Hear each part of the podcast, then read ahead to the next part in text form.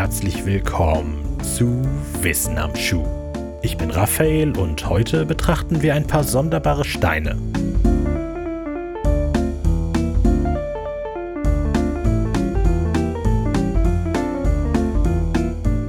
Albert County ist ein unauffälliger Landkreis im US-amerikanischen Bundesstaat Georgia. Es ist ein landwirtschaftlicher Landkreis. Felder und Weiden sowie die Ausläufer des Savannah Rivers prägen die Landschaft. Auf die 970 Quadratkilometer Fläche verteilen sich nur zwei Städte. Die größte von ihnen, Alberton, ist ein kleines 4500 Einwohnerstädtchen.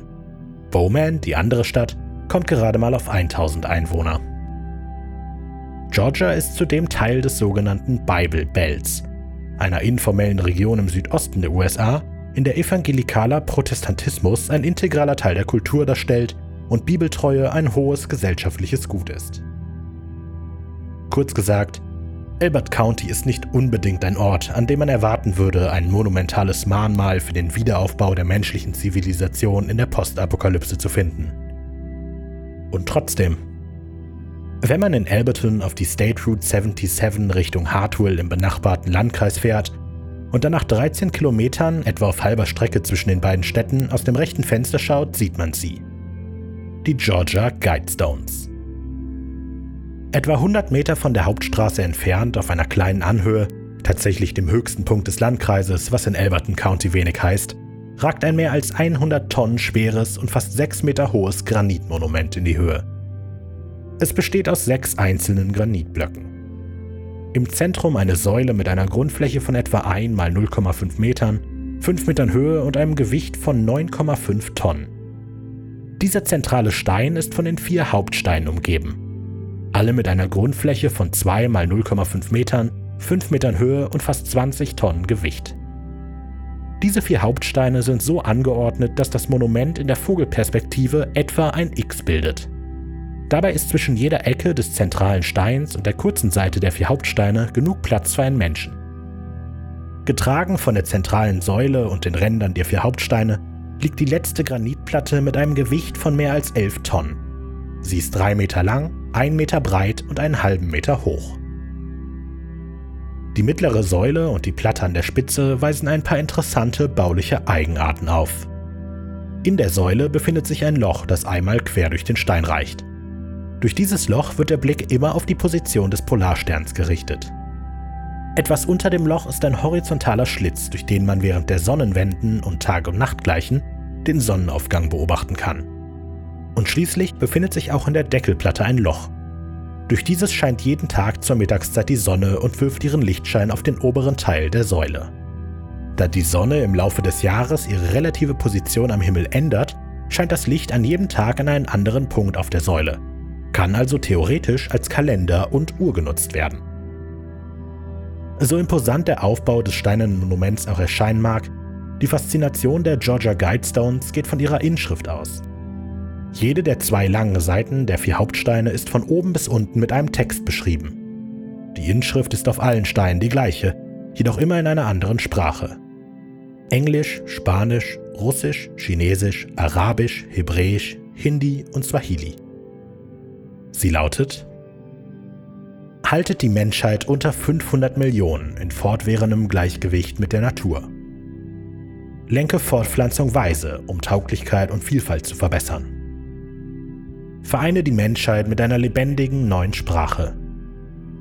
Beherrsche Leidenschaft, Glauben, Tradition und alle Dinge mit gemäßigter Vernunft. Schütze Menschen und Nationen mit fairen Gesetzen und gerechten Gerichten. Lass sich alle Länder selbst regieren, schlichte internationale Streitfälle in einem Weltgericht. Vermeide belanglose Gesetze und nutzlose Offizielle. Halte ein Gleichgewicht zwischen persönlichen Rechten und sozialen Verpflichtungen. Schätze Wahrheit, Schönheit, Liebe im Streben nach Harmonie mit dem Unendlichen. Sei kein Krebsgeschwür für diese Erde. Lass Raum für die Natur. Lass Raum für die Natur.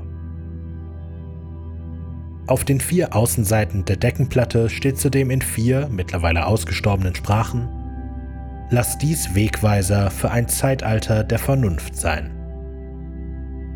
Das einzige weitere bauliche Element ist eine gravierte Bodenplatte ein paar Meter von den Guidestones entfernt, ebenfalls aus Granit.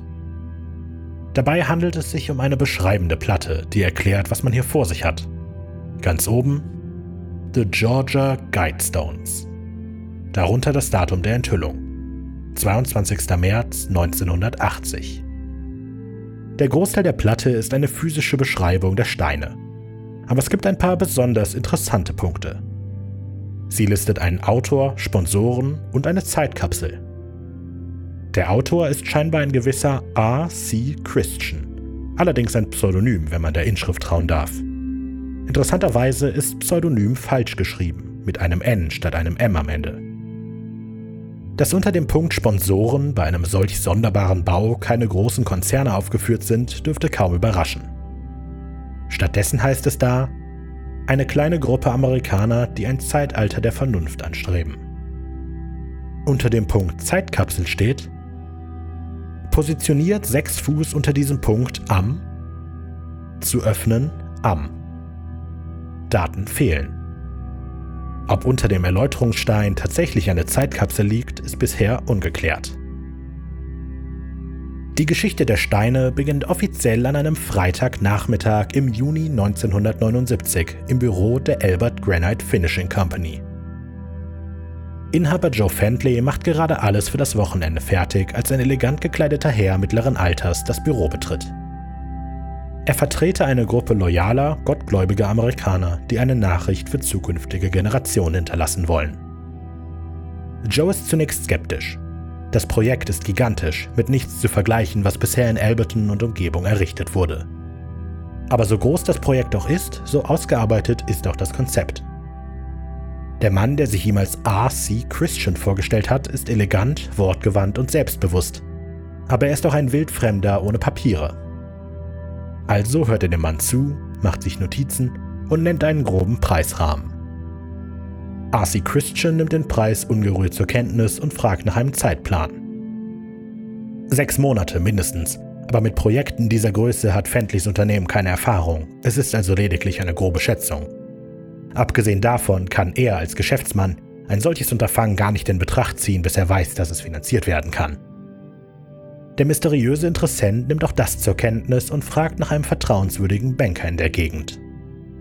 Joe empfiehlt Wyatt Martin von der Granite City Bank und Arcee Christian zieht von dannen, um bei Wyatt Martin vorstellig zu werden. Dort angekommen redet er nicht lange um den heißen Brei. Arcee Christian sei ein Pseudonym. Die Gruppe, die er vertritt, plane das Projekt bereits seit 20 Jahren und wolle auf ewig anonym bleiben. Anonym und ohne Zahlungsversicherung konnte Martin allerdings keine Geschäfte machen, also arbeiteten die beiden Männer eine Vereinbarung aus. Martin würde den echten Namen von R.C. Christian erfahren, musste aber versprechen, als sein alleiniger Mittelsmann in der Angelegenheit zu fungieren. R.C. Christian ließ Wyatt Martin auch eine Verschwiegenheitserklärung unterzeichnen, mit der dieser schwor, die erhaltenen Informationen niemals mit irgendjemandem zu teilen und alle Dokumente und Aufzeichnungen über das Projekt zu zerstören, wenn es beendet war. Das Geld würde Christian durch mehrere Banken überweisen, um sicherzustellen, dass es nicht zurückverfolgt werden könne. Bevor Christian die Stadt fürs Erste wieder verlässt, übergibt er Joe Fentley ein Holzmodell des Monumentes und zehn Seiten detaillierte Spezifikationen. Joe nimmt beides entgegen, bleibt aber skeptisch, bis Martin ihn eine Woche nach der ersten Begegnung mit R.C. Christian den Empfang von 10.000 US-Dollar bestätigt. Der Mann, der sich R.C. Christian nannte, sollte nur ein weiteres Mal in die Stadt kommen. Während die Arbeiten an den Steinen voranschritten, brauchte das Monument noch einen passenden Platz. Fendley und Martin halfen bei der Suche und fanden bald die höchste Erhebung des Landkreises als optimale Stelle. Christian kaufte das Land umgehend von seinem Besitzer, räumte diesem allerdings auch lebenslanges Beweidungsrecht auf dem Grundstück ein, solange das Monument offen zugänglich wäre. Damit stand dem Projekt nichts mehr im Wege. R.C. Christian verabschiedete sich von Joe Fendley mit einem Händedruck und den Worten: Sie werden mich nie wiedersehen. Nur Martin blieb in Kontakt mit dem ominösen Fremden, meist über Briefe, die niemals zum gleichen Ort gesendet wurden. Gelegentlich soll sich R.C. Christian sogar vom Atlanta Flughafen gemeldet und den Banker zum Essen eingeladen haben. Die Briefe stoppten irgendwann im Jahr 2001. Martin vermutet, dass Arcee Christian, der damals in seinen 80ern gewesen sein muss, etwa um diese Zeit verstorben ist. Die Guidestones stehen nun seit über 40 Jahren auf der kleinen Erhebung im sonst recht unspektakulären Albert County. Wir wissen nicht, wer sie gebaut hat und auch nicht klar warum. Die Steine haben ihre Fans und Verehrer, aber natürlich auch ihre Gegner und Skeptiker gefunden. Sie wurden bereits als UFO-Landeplatz, als hämische Zuschaustellung der Pläne der neuen Weltordnung und als die zehn Gebote des Antichristen bezeichnet. Vielleicht wird eines Tages der Tag kommen, an dem ihre Weisungen relevant werden. Die Frage ist, werden wir diesen Tag erkennen? Haben wir ihn vielleicht schon verpasst? Sollten wir ihn fürchten oder freudig erwarten?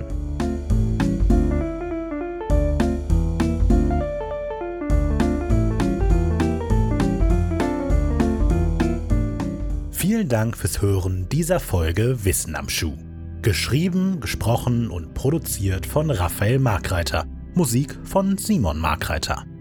Links und Quellen zu dieser Episode findet ihr wie immer in der Beschreibung. Feedback, Kritik oder ein einfaches Hallo gerne an unsere Social Media Kanäle bei Facebook, Instagram und Twitter, überall wenig originell, per E-Mail an kontakt wenig-originell.de oder kommt auf unseren Discord-Server. Link in der Beschreibung. Wenig originell produziert außerdem noch den Hörspiel-Podcast Creature Feature, den Videospiel-News-Podcast Bugfix, den Supernatural-Serienbesprechungspodcast The Family Business und den englischsprachigen Musiktheorie-Podcast Sonic Rodent.